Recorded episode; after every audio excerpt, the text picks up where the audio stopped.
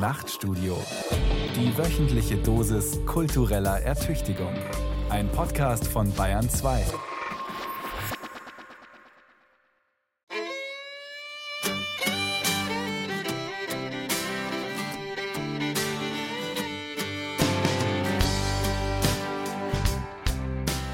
Ich find's toll, dass du immer so romantische Musik auflegst, wenn wir mal einen Abend zu zweit verbringen. Ich möchte nur deinen musikalischen Horizont erweitern. Es muss nicht immer Metallica sein. Gefällt's dir? Country- und Westernmusik, die habe ich schon immer gemocht. Herrlich, wenn die Stilgitarre so wimmert. Johnny Cash, Merle Haggard, Gunther Gabriel, Truckstop, alles toll. Völlig egal, ob das aus den USA kommt oder aus Deutschland. Aber das hier finde ich ein bisschen komisch. Wieso? Ich finde, der Gesang passt nicht so richtig zu der Musik. Und die Sprache passt nicht. Was ist das überhaupt für eine Sprache? Texanisch kann ich und Deutsch kann ich auch. Aber was ist das? Das ist daheim, das ist daheim, ja da nur da bin ich daheim.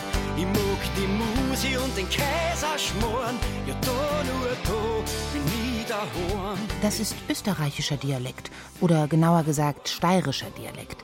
Der Sänger kommt aus der Steiermark, das Texas von Österreich quasi. Und was singt der da?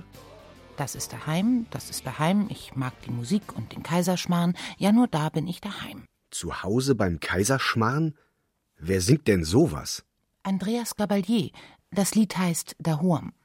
Das überrascht mich jetzt nicht. Und Andreas Gabalier ist der erfolgreichste deutschsprachige Rockmusiker zurzeit. Verkauft Millionen von CDs, füllt bei seinen Konzerten die ganz großen Hallen. In der Steiermark bestimmt.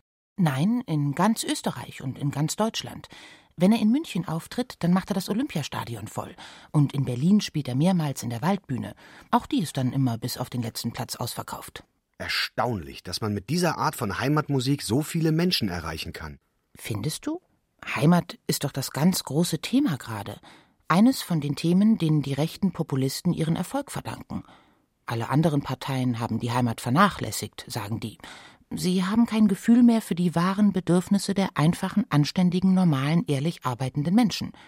Die lieben ihre Heimat, ihre Herkunft und ihre kulturellen Traditionen, und weil es den urbanen Eliten an Heimatliebe mangelt, laufen ihnen die Wählerinnen und Wähler in Scharen davon. Sagt zum Beispiel Alexander Gauland, einer der beiden Bundessprecher der AfD. Eine These, die er immer wieder variiert hat in diversen Parteitagsreden und auch in Besinnungsaufsätzen, zum Beispiel in der FAZ. Die heimatliebenden Menschen, sagt Gauland, das ist die schweigende Mehrheit, die lange Zeit keine Stimme mehr hatte und jetzt eine findet. Dann ist Andreas Gabalier also die singende Variante von Alexander Gauland? Umgekehrt wird ein Schuh draus. Das erste Album von Gabalier ist im Jahr 2009 erschienen und er hat mit seinem Volksrock'n'Roll schon die großen Arenen gefüllt, als es die AfD noch gar nicht gab und auch lange vor deren Verwandlung von einer neoliberalen Wirtschaftspartei in ihre aktuelle Gestalt. Nun hat der rechte Populismus in Österreich aber auch schon länger Tradition. Denken wir an Jörg Haider und die Erfolge der FPÖ seit den 90er Jahren. Aber das erklärt noch nicht die ungeheuren Erfolge von Andreas Gabalier auch in Deutschland. Da hat man schon den Eindruck, dass er eine Stimmung oder ein kulturelles Bedürfnis getroffen hat, das dann erst ein paar Jahre später bei der AfD zu einem politischen Ausdruck gelangte. Denn sagen wir mal so, ob Gauland damit recht hat oder nicht, dass die schweigende Mehrheit sich in ihrer Heimatliebe vernachlässigt fühlt, mit der Wiederentdeckung des Heimatbegriffs haben die politischen Strategen der AfD die politische Debatte der letzten Jahre jedenfalls ziemlich deutlich bestimmt. Plötzlich haben alle möglichen Leute ihr Interesse an der Heimat wiederentdeckt. Sogar die Grünen wollten zuletzt eine Debatte darüber anfangen, was Heimat für uns heute bedeutet. Und Horst Seehofer hat sich nach der letzten Bundestagswahl gleich ein eigenes Heimatministerium zugelegt. Bei Gabalier ist das jedenfalls ein durchgehendes Thema gewesen. Eigentlich singt er über fast nichts anderes als darüber, wie schön es da Hurm ist. Da komme ich her, hieß gleich sein erstes Album aus dem Jahr 2009. Er selbst bezeichnet sich als Volksrock'n'Roller. Das ist auch der Titel seines dritten Albums aus dem Jahr 2011. Ein Stück darauf heißt Vergiss die Heimat nicht. Und auf seinem bislang letzten Album Vergiss mein nicht aus dem Jahr 2018 hat er seine Heimatliebe in dem Stück Kleine, steile, heile Welt nochmal zusammengefasst. Ich glaube an mein Land und die ewige Liebe. Nix ist mehr daheim, als ein Schnitzel aus der Pfann. Tradition leben, mit der Zeit gehen. So wie es früher in der Milka da Werbung war. Ich glaub an Leid, die sie geben, wie sie sind. In einem christlichen Land hängt ein Kreuz an der Wand, Vater unser Beten. Äh, das musst du jetzt noch einmal übersetzen, bitte. Ich glaube an mein Land und an die ewige Liebe. Nichts ist mehr Heimat als ein Schnitzel aus der Pfanne. Ich glaube an Leute, die sich geben, wie sie sind. In einem christlichen Land hängt ein Kreuz an der Wand. Vater unser beten, Holzscheitel knien. Holzscheitel knien? Eine in den guten alten Zeiten verbreitete Züchtigungsmethode für österreichische Schüler, bei der diese gezwungen wurden, für längere Zeit auf der scharfen Kante eines Holzscheits zu knien. Ach, die guten alten Zeiten. Kommt der gute Mann denn auch in Trachtenbekleidung auf die Bühne? Einerseits, andererseits, wie in seiner Musik. Er trägt rustikale, kurze, krachlederne Hosen, aber auch eine scharf rasierte und gegelte Tollenfrisur nach Rockabilly-Manier. Louis Trenker trifft Bill Haley. Einerseits Volkstümlichkeit, das Lob der Heimat und Herkunft, andererseits modernere Einflüsse. Wobei modern in dem Fall ja relativ ist. Rockabilly kommt aus den 50er Jahren des letzten Jahrhunderts und gehört nicht gerade zu der Musik, die man aktuell nennen würde. Ja, vielleicht könnte man auch sagen, hier kreuzen sich zwei Arten von Nostalgie. Für idyllische Berglandschaften, in denen man ein übersichtliches, patriarchalisch geregeltes Leben führt, und für Rockmusik aus der guten alten Zeit, wie sie sonst nur noch im Oldie-Radio läuft. Also ist Andreas Gabalier die moderne Version des Musikantenstadels. Er klingt vielleicht nicht ganz so, schon wegen der elektrischen Gitarren nicht. Also eine gewisse Modernisierung muss schon sein. Er macht Musik für Menschen, denen die volkstümliche Musik und der Musikantenstadel irgendwie zu gestrig und spießig sind, die aber gleichzeitig die Sehnsucht nach einem Heimatidyll teilen, das sich darin ausdrückt. In seinen Videos gibt es jedenfalls fast immer idyllische Alpenpanoramen zu sehen und Menschen in Tracht.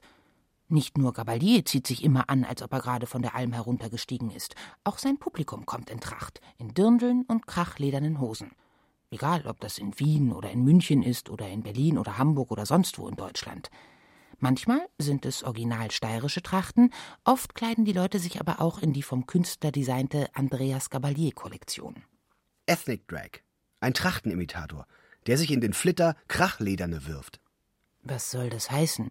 Wie eine Drag Queen sieht Andreas Gabalier nun gerade nicht aus. Nein, Ethnic Drag. Das ist ein Begriff aus der Kulturwissenschaft. Könnte man vielleicht als Ethnomaskerade übersetzen.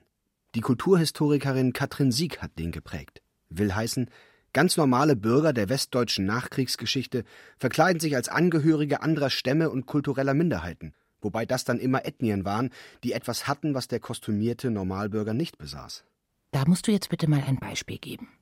Was, glaubst du, waren die erfolgreichsten Theaterinszenierungen im Westdeutschland der ersten Nachkriegsjahrzehnte?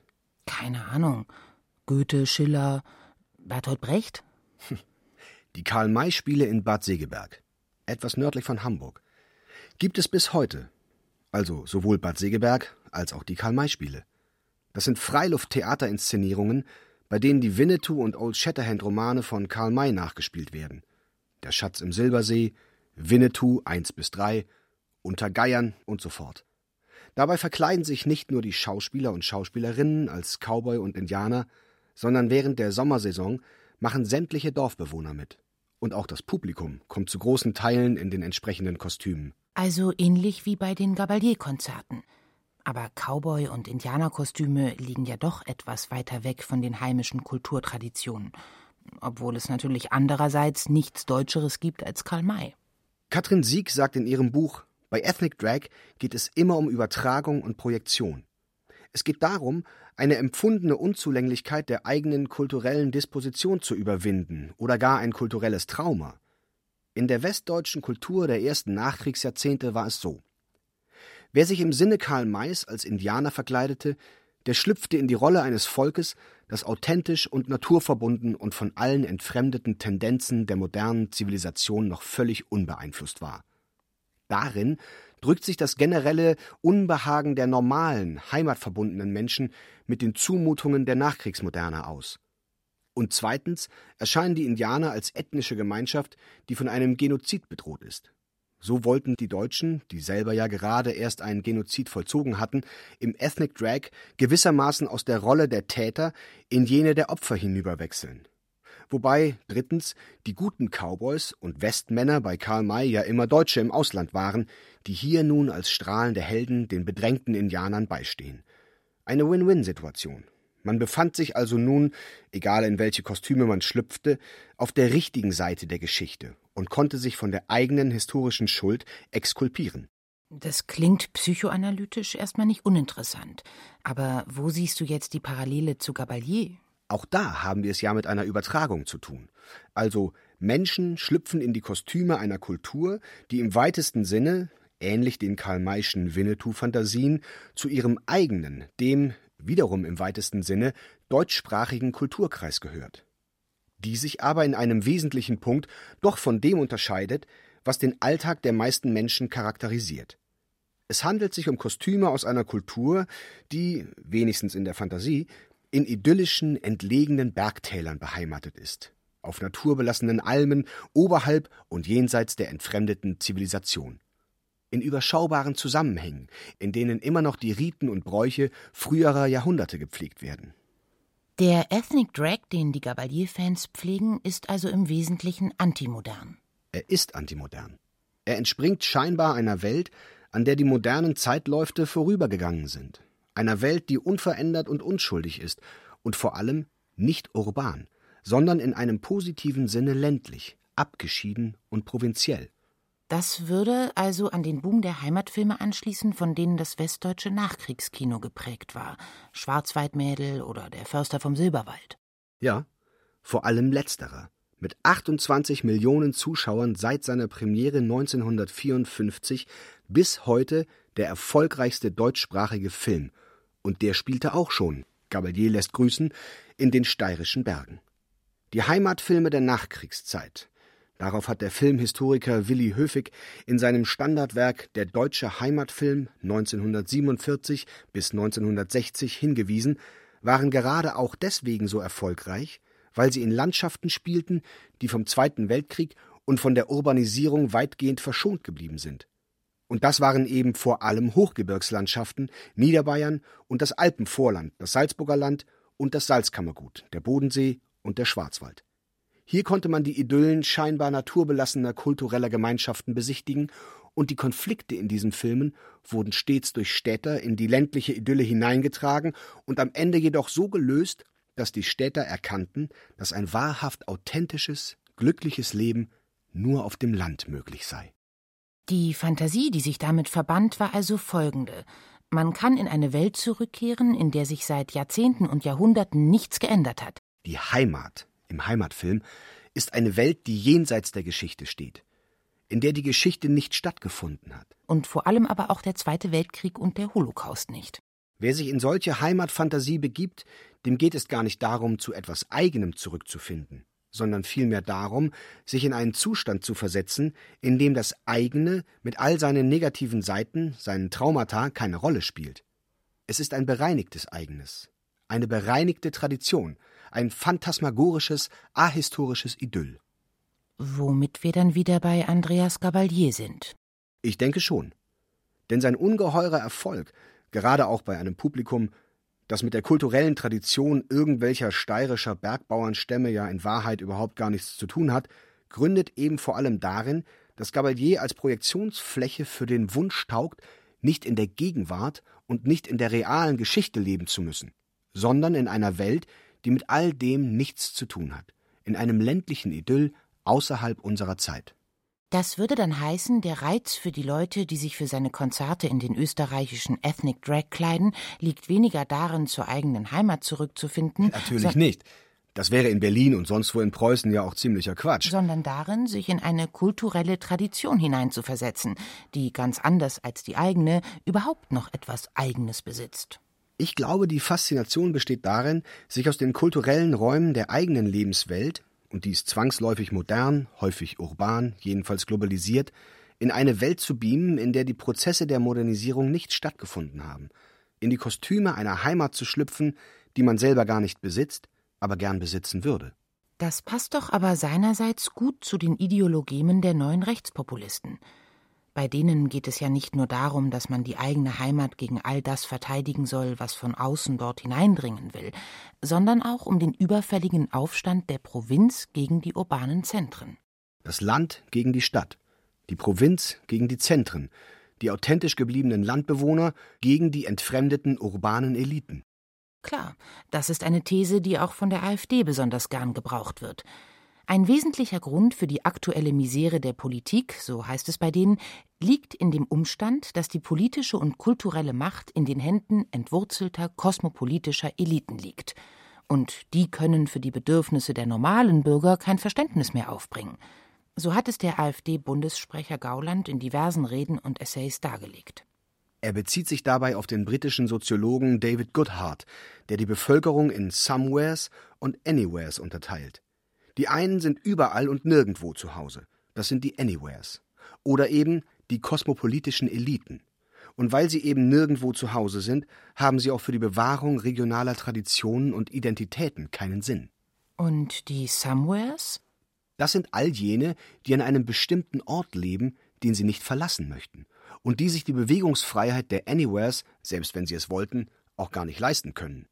Die generelle Benachteiligung dieses Teils der Bevölkerung, so David Goodhart, hat wesentlich zum Aufschwung der rechtspopulistischen Parteien beigetragen.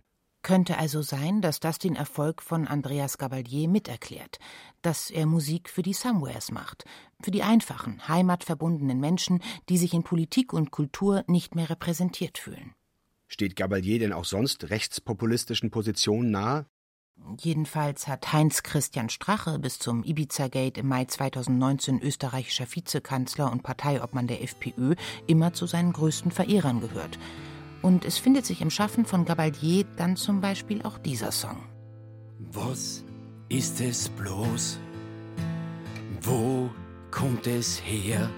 Neue Zeit, neues Land, wo führt es hin? Äh, auf Hochdeutsch?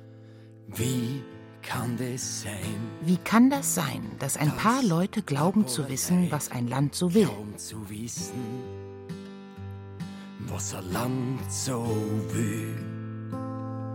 Ist es der Sinn einer Demokratie? Ist das der Sinn einer Demokratie, dass einer etwas sagt und die anderen sind still? Die anderen sind still. Also, wir leben nicht in einer Demokratie, sondern in einer Meinungsdiktatur, die unbequeme Ansichten verhindert, glaubt Andreas Gabalier. Das ist eine Ansicht, die natürlich ein wesentliches Element der rechtspopulistischen Politik der letzten Jahre gewesen ist. Und wer ist schuld an dieser Meinungsdiktatur? Das sind natürlich die linken, grünen, liberalen, kosmopolitischen oder sonst wie entwurzelten Eliten. Früher hätte man vaterlandslose Gesellen gesagt. Ja, und die schreiben einem vor, was man zu sagen und zu denken hat. Darum ist der eigentliche Ausdruck des Heldentums in dieser Zeit, wenn man eine Meinung hat, die sich vom Meinungsmainstream unterscheidet und zu dieser Meinung steht. So wie ein Bergwanderer, der ganz alleine den Gipfel der Wahrheit erklimmt und von dort oben auf die falsche Welt niederblickt. Eine Meinung haben, dahinter stehen, den Weg vom Anfang zu Ende gehen, wenn sein muss ganz allein da oben stehen. Das erinnert mich an den Song einer anderen Band, die auch aus den Bergen kommt. Der geht so. Das ist von der Gruppe Freiwild aus Südtirol. Journalisten, please, denn einfach immer alles wissen. Die nur schreiben, die nur rechten und die Wahrheit finden sie beschissen. Sie sind Propheten, glaubt den blind, ihr müsst sie lieben. Zweifler, Hinterfrager sollen jetzt bald schon Liebe kriegen. Das konnte man jetzt ganz gut verstehen. Südtirolischen Dialekt singen die jedenfalls nicht. Ich wiederhole das trotzdem nochmal. Journalisten, Priester, die einfach immer alles wissen, die nur schreiben, die nur richten und die Wahrheit finden sie beschissen. Sie sind Propheten, glaub ihnen blind.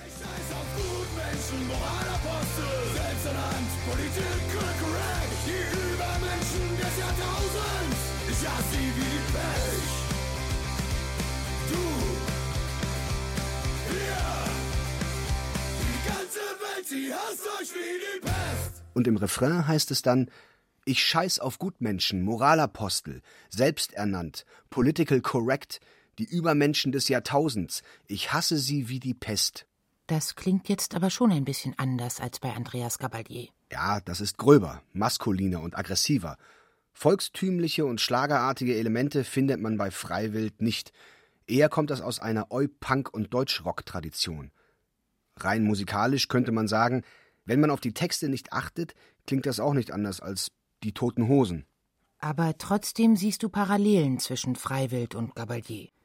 Bei ihnen findet man dieselbe Kombination aus der Verachtung der vermeintlichen Mainstream-Meinung, also dem, was den Menschen angeblich von den Journalisten und Priestern, von den Gutmenschen und Moralaposteln oktroyiert wird, und dem Lob der wahren Werte, die sich eben nur in der Heimat finden. Wahre Werte, so heißt ein Stück von Freiwild aus dem Jahr 2010.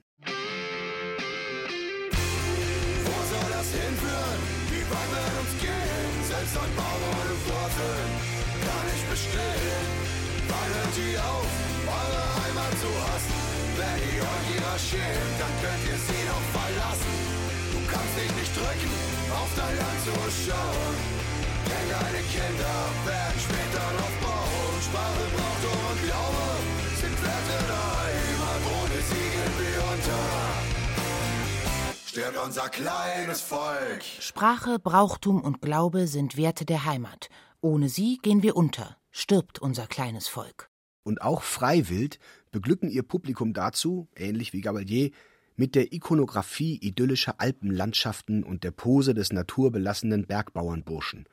Auch sie wollen also in jeder Hinsicht das Gegenteil darstellen von allen urbanen oder kosmopolitischen Existenzformen. Kleiden sich ihre Fans denn auch in original südtirolerische Trachten? Nein, genauso wenig wie Freiwild selbst. Die kommen eher in so schlichter schwarzer Deutschpunk-Arbeitsbekleidung und die Fans tragen ihrerseits T-Shirts mit dem Namen der Gruppe, ihrem Logo, einem Hirschgeweih und mindestens einem Sinnspruch aus dem Songrepertoire. Zum Beispiel? Ich scheiß auf Gutmenschen und Moralapostel. Euer Hass ist unser Lohn. Eure Lügen, euer Hassen, unser Antrieb weiterzumachen. Oder besonders gern auch Opposition. Deren Fans scheinen auf ihr Rebellentum also größeren Wert zu legen als auf die Pflege heimatlicher Traditionen. Beides hängt miteinander zusammen. Das ist bei Freiwild nicht anders als bei Andreas Gabalier. Auch bei dem ist die ländliche Heimat ja schließlich der Ort, an dem man gewissermaßen in der Wahrheit lebt, jenseits der entfremdeten Urbanität und der vorgefertigten Mainstream-Meinungen. Der Landbewohner ist ein normaler Mensch, der von den herrschenden Verhältnissen unterdrückt wird und sich gegen diese Unterdrückung wehrt. Also ein Rebell gegen die moderne Welt. Bei Freiwild tritt diese rebellische Geste noch stärker hervor. Weil bei ihnen auch das Gefühl des Unterdrücktseins und der Diskriminierung stärker hervortritt. Ihre Liebe zu Südtirol erklärt die Band ja aus dem Umstand, dass die deutschsprachigen Südtiroler als Minderheit in einem italienisch beherrschten Staat leben müssen. Umso wichtiger ist darum das Festhalten an den wahren Werten. Sprache, Brauchtum und Glaube sind Werte der Heimat. Ohne sie gehen wir unter, stirbt unser kleines Volk. Damit können sich nicht nur die Freunde des Südtiroler Brauchtums identifizieren, sondern generell jeder, der daran glaubt, dass seine eigene Heimat, seine eigene Kultur von Überfremdung bedroht ist. Da ist der Ethnic Drag gewissermaßen schon inbegriffen, ohne dass sich irgendjemand verkleiden muss. Und darum kommen die Leute zwar nicht in regionaltypischen Trachten zu den Konzerten, aber gerne mit großen Südtirol-Flaggen, die dann zum Beispiel bei dem Stück Südtirol eifrig geschwenkt werden. Konnte man beispielsweise auch bei Konzerten in Berlin schon erleben, wo man ja eher nicht erwartet, dass das Publikum eine große Südtirol-Affinität besitzt. Kurz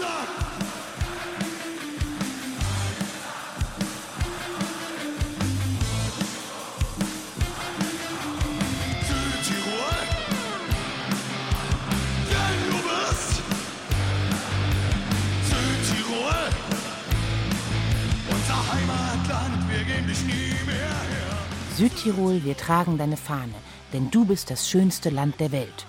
Und schön auch, ich dulde keine Kritik an diesem heiligen Land, das unsere Heimat ist.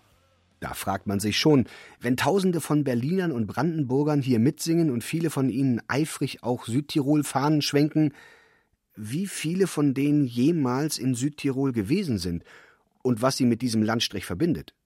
Nicht allzu viel, so steht zu vermuten. Aber offenkundig dient die beschworene Region als Platzhalter oder als Symbol für eine Heimat, die in ihrem Bestand bedroht ist. So lässt sich das Hegen von Heimatgefühlen gut mit der Inszenierung als Opfer verbinden und die aggressive Männlichkeit, die das Auftreten von Freiwild charakterisiert, aus einem gerechten Zorn gegen Bedrängung und Unterdrückung erklären. Und alle, die ihre politischen Einstellungen nicht teilen, werden von Freiwild zu vaterlandslosen Vollidioten erklärt.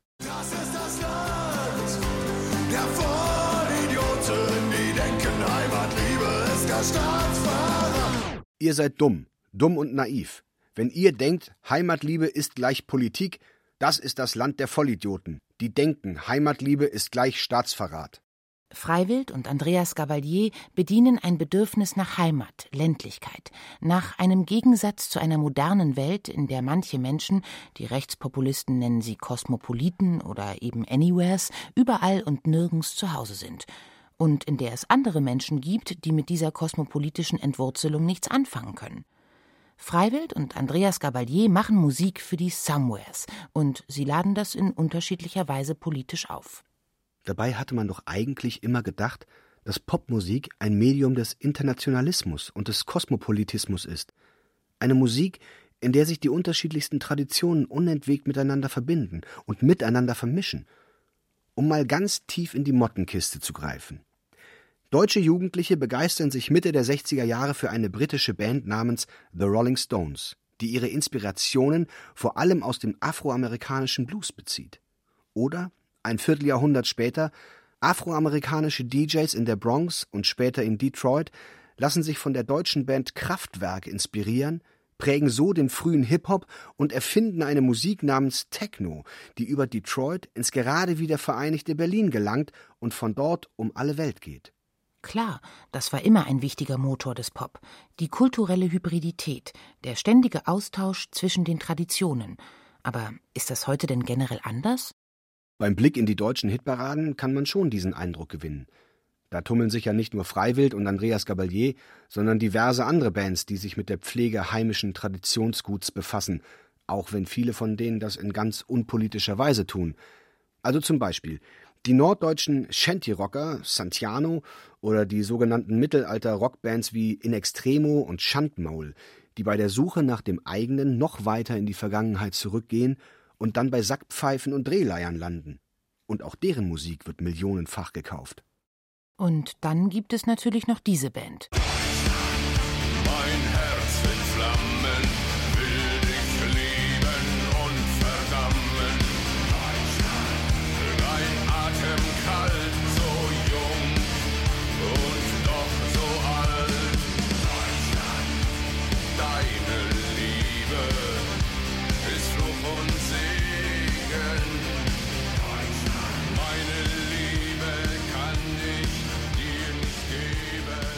Deutschland von Rammstein. Die haben auch immer nur ein und dasselbe Thema. Und ein und denselben Sound. Die drehen sich seit über 20 Jahren im Kreis. Aber deine Nachfrage ist natürlich berechtigt.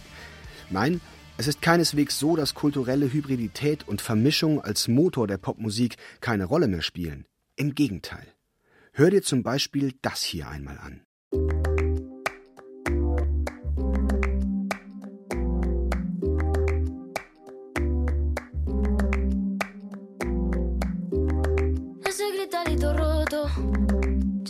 Como crujía. Antes de caerse al suelo, ya sabía que se rompía. Uf, está parpadeando la luz del descansillo. Una voz de la escalera, alguien cruzando el pasillo.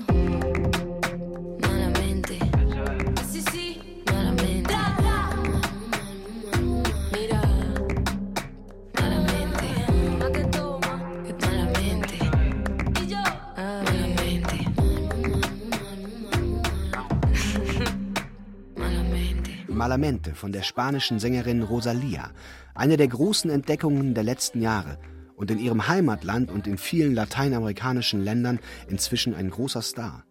Das hört sich wie klassische Flamenco-Musik an, aber doch erheblich modernisiert. Achte noch einmal auf den Rhythmus.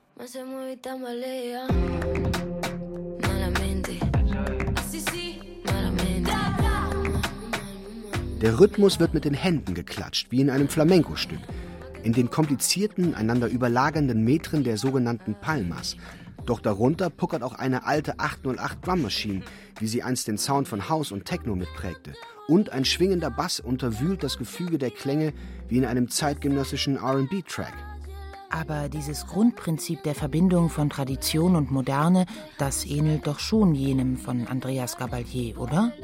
Es gibt einen wesentlichen Unterschied. Bei Gabalier geht es darum, mit der Vermischung von Heimatmusik und altem Rock'n'Roll nostalgische Gefühle für ein verschwundenes Idyll zu erzeugen. Bei Rosalia geht es darum, die musikalische Tradition, aus der sie kommt, in die Zukunft zu führen. Und das heißt hier eben auch in eine globalisierte Gegenwart. Sie hat ursprünglich als klassische Flamenco-Sängerin begonnen. Schon als Teenager hat sie in ihrer Heimatstadt Barcelona regelmäßig die Gitarristen in den Tablaos begleitet, jenen Bars, in denen das musikalische Erbe bewahrt und weitergereicht wird. Auf ihrem Debütalbum 2017 Los Angeles sang sie denn auch noch ganz klassisch minimalistisch, aber auf der zweiten Platte El Mal Querer, von der auch dieses Stück stammt, hat sie die Palette der Rhythmen und Sounds entschieden erweitert. Es gibt Synthesizer, Drum Machines, Streicher, sie singt mit sich selber im Chor und lässt ihre Stimme von elektronisch verfremdeten Stimmfragmenten umschwirren. Und in dem Stück De Aquino Sales samplet sie den Beat aus den Geräuschen startender Motorräder, um zum Finale wieder helles Händeklatschen darüber zu fügen. Yo que tanto te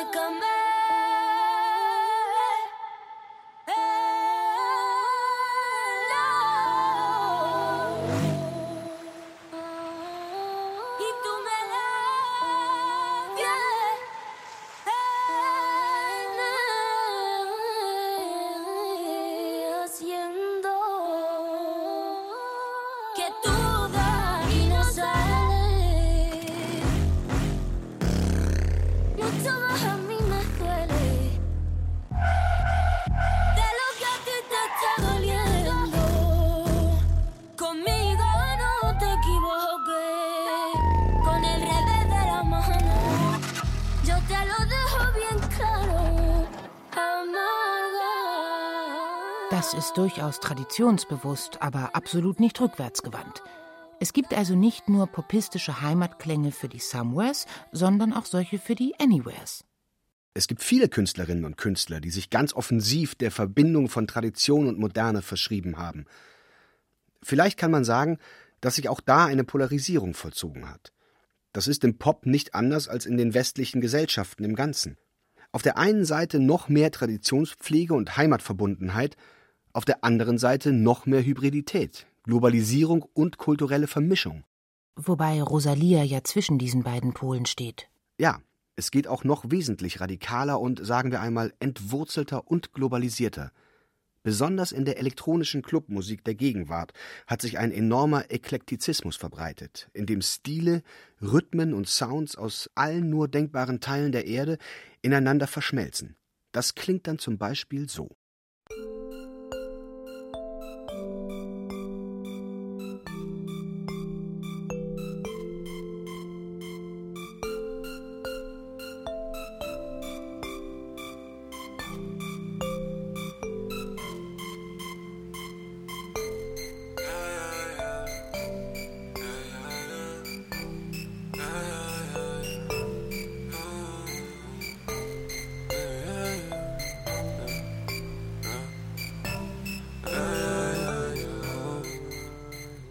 Das ist Organ Tapes, ein chinesischstämmiger DJ, der in London lebt und in seiner Musik brasilianischen Baile-Funk-Techno mit westafrikanischen Rhythmen verbindet.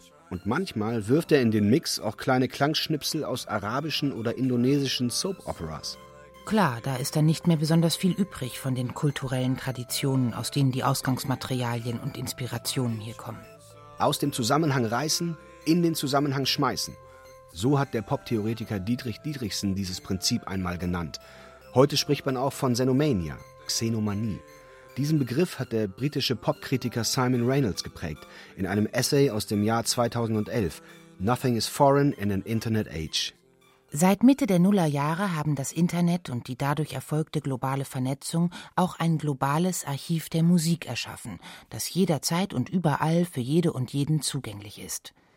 Bei vielen Musikerinnen und Musikern hat dies den Impuls freigesetzt, sich an global möglichst entlegenen und in der westlichen Popkultur noch möglichst unbekannten Stilen zu orientieren. So wurden zunächst der Carioca-Funk aus Brasilien und der Kwaito House aus Südafrika zu beliebten Genres auf den ambitionierten Dancefloors der westlichen Metropolen. Später der angolanische Kuduro und die weit herumgekommene Cumbia aus Kolumbien. Eine ganze Generation junger DJs und Produzenten hat sich auf die Suche nach immer neuen Inspirationen, Spielweisen und Klängen rund um den Globus begeben. In der populistischen Rhetorik würde man diese Künstler vermutlich als Kosmopoliten oder Hipster bezeichnen. Die Geschwindigkeit, mit der sich digitale Audiodateien von einem Ort zum anderen bewegen, verwischt die bisherigen Traditionslinien. Das schreibt Jace Clayton alias DJ Rupture in seinem Buch Uproot Travels in 21st Century Music and Digital Culture. Eine Reihe von Reportagen aus seinem Leben als unablässig um den Erdball reisender DJ, der dabei ebenso unermüdlich neue und unbekannte Klänge sammelt, wie er die Bewegungen und Verwandlungen musikalischer Stile durch virtuelle und physische Räume rekonstruiert. Bis etwa Mitte der Zehnerjahre hat sich aus der Xenomania ein genereller Trend zu einem postglobalisierten Eklektizismus herausgebildet. Wer heute in musikalisch ambitionierten Clubs tanzen geht, sagen wir mal in Berlin in der Säule des Berghain oder in München im Blitz, der oder die trifft dort ganz selbstverständlich auf DJs wie Organ Tapes oder auf die in München aufgewachsene Deutsch-Vietnamesin Bao Tran Tran alias Mobile Girl, die aus klitzeklein geschredderten R&B und Mainstream-Pop-Fitzeln sowie Samples aus lateinamerikanischer Musik oder japanischem und südkoreanischem Pop eine Musik erschafft, in der sich der Reichtum der globalen Popkultur ebenso widerspiegelt wie die Nervosität einer Zeit, in der sich unablässig alles mit allem vernetzt.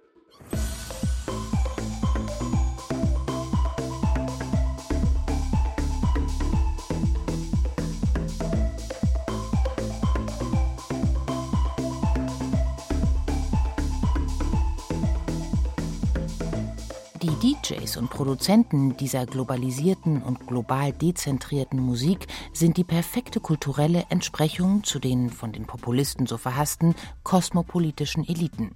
Es sind Anywheres, die unentwegt um den Globus reisen und überall und nirgends zu Hause sind. Ihre kulturelle Heimat ist nicht mehr territorial definiert. In dieser neuen Kultur werden keine bestimmten eindeutig identifizierbaren Traditionen konserviert, sondern es wird unablässig nach neuen Verbindungen zwischen Traditionen, Stilen und Sounds gesucht. In der Ästhetik der Xenomania ist das Prinzip der unbedingten Konnektivität an die Stelle der musikalischen Identifizierbarkeit getreten. Anything goes, hätte man in den 70er und frühen 80er Jahren gesagt, am Beginn der Epoche, die man damals als Postmoderne bezeichnete. Vielleicht ist der Gedanke der Postmodernität erst in der nun angebrochenen Ära des postglobalisierten Pop ganz zu sich selbst gekommen. Haben wir nun also in dieser Form einer voll ausgebildeten, postglobalisierten kulturellen Hybridität das perfekte emanzipatorische Gegenbild zum rechtspopulistischen Identitätspop gefunden? Ganz so einfach ist es nun allerdings auch wieder nicht. Denn die Feier der kulturellen Vermischung und der erhabenen Ortlosigkeit ist zunehmend scharfer Kritik ausgesetzt. Und zwar gerade durch Künstlerinnen und Künstler, Kritikerinnen und Kritiker, die sich selber als links und emanzipatorisch bezeichnen würden. Was gibt es daran zu kritisieren? Das ist Brasili von der kanadischen Produzentin Phoebe Guillemot alias Ramsi. Sie ist gewissermaßen der Prototyp der kosmopolitischen Hipster-Musikerin. Sie versucht sich an der größtmöglichen Verschränkung der verschiedensten Rhythmen, Sounds und Stile. Man begegnet in ihrer Musik lateinamerikanischen Motiven, aber auch westafrikanischen Arten der Percussion, jamaikanischem Dub-Reggae und dem angolanischen Kuduro. Ihre Tracks mischt sie mit der avanciertesten Software. Ihre Quellen aber stammen meist aus YouTube-Dateien, die sie an den entlegensten Stellen aus dem Internet fischt. Ramsi erklärt ihr Vorgehen so. Meine Musik soll die verschiedensten Einflüsse aus der gesamten Welt verschmelzen. Ich will die Leute beim Hören an einen undefinierbaren fremden Ort jenseits aller geopolitischen Grenzen entführen, in eine vierte Welt.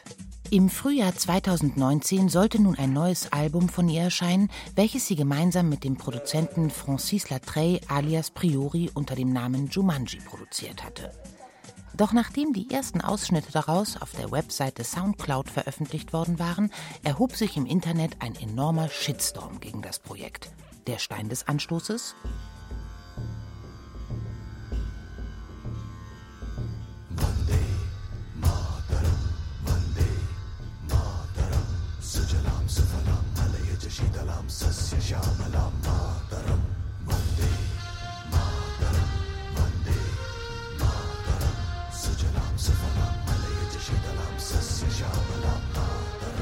Das ist das Vande Mataram, das indische Nationallied, das die Freiheitsbewegung des Landes dereinst als Kampfhymne sang. Es findet sich auf dem Album neben diversen Samples von traditionellem Liedgut aus Indien, Brasilien und Mali. Zum Zorn des schottischen DJs und Labelbesitzers Spake. Wir sind nicht mehr in Goa und wir leben nicht mehr in den 90ern, zürnte Bake auf Twitter und warf Guillemot und Latreille vor, dass sie das indische Nationallied und viele andere Stimmen als Wegwerfmaterial auf einer Tanzmusikplatte missbrauche. Viele andere Twitter-Nutzer pflichteten ihm umgehend bei und beklagten die koloniale Ausbeutung der indischen Musik durch weiße Usurpatoren. Lediglich ein einzelner Kommentator fragte nach, ob man dann nicht auch allen nicht-afroamerikanischen Menschen die Nutzung des in Detroit entwickelten Techno-Stils verbieten müsste. Wie haben die beiden Künstler darauf reagiert? Nach nicht einmal einer Woche haben sie das gesamte Albumprojekt abgesagt, mit einem Statement auf der Seite ihrer Plattenfirma. Unser Projekt war als Ode an die kulturelle Vermischung gedacht. Wir wollten eine große Vielzahl von Inspirationen aus verschiedenen Kulturen und Genres harmonisch zusammenbringen. Aber angesichts der Kritik haben wir eingesehen, dass es fehlgeleitet war. Es liegt uns fern, durch den Gebrauch geborgten Materials Menschen aus Kulturen zu erzürnen, denen wir selber nicht angehören – insbesondere wenn es sich um Kulturen handelt, die das Trauma der Kolonialisierung erleiden mussten.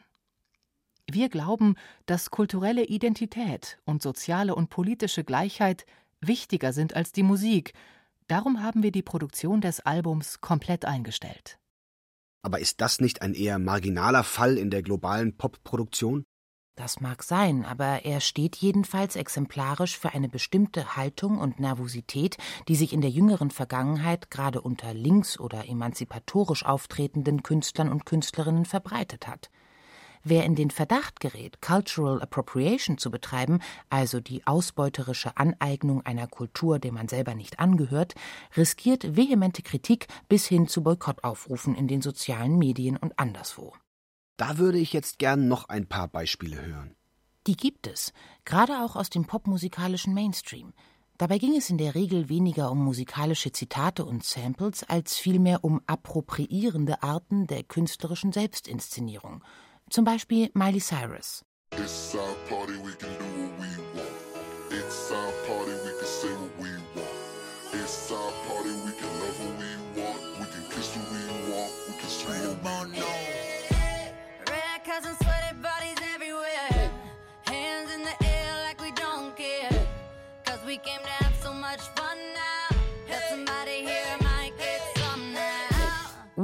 Stop von Miley Cyrus. Bei der Aufführung dieses Stückes bei den MTV Music Awards 2013 imitierte sie mit ihren Tänzerinnen den Tanzstil des Twerking, der aus der afroamerikanischen Popkultur der Südstaaten stammt, und erntete dafür einen ordentlichen Shitstorm, indem sie als weiße rassistische Ausbeuterin der schwarzen Kultur angeklagt wurde ähnlich Katy Perry. Die löste dadurch einen Shitstorm aus, dass sie sich in einem Video mit der afroamerikanisch geprägten Flechtfrisur der Braids stylte und wenig später dann bei den American Music Awards im Kostüm einer japanischen Geisha auftrat, samt dem dazugehörigen Geisha-typischen Dutt. Ethnic Drag, wie bei Andreas Gabalier und seinen Fans. Nur, dass sich meines Wissens noch keine österreichischen Interessensvertreter darüber beklagt haben, wenn norddeutsche Gabalierhörer sich in Trachten aus der Steiermark kleiden. Aber wenn man dieser Logik der Cultural Appropriation Kritik folgt, dann dürfen nur noch Inder indische Samples benutzen? und nur noch Japanerinnen einen Kimono tragen? Läuft das nicht letztlich auf den gleichen traditionalistischen und heimatseligen Kulturbegriff hinaus, wie man ihn auch auf Seiten der Rechten findet? Gegen diese Gleichsetzung werden sich die linken Kritiker der Cultural Appropriation selbstverständlich verwahren. Den Unterschied zu den Rechten sehen sie darin, dass es ihnen nicht um die Bewahrung einer essentialistisch verstandenen Identität geht, sondern vielmehr darum, den Gebrauch von Privilegien und Macht zu kritisieren.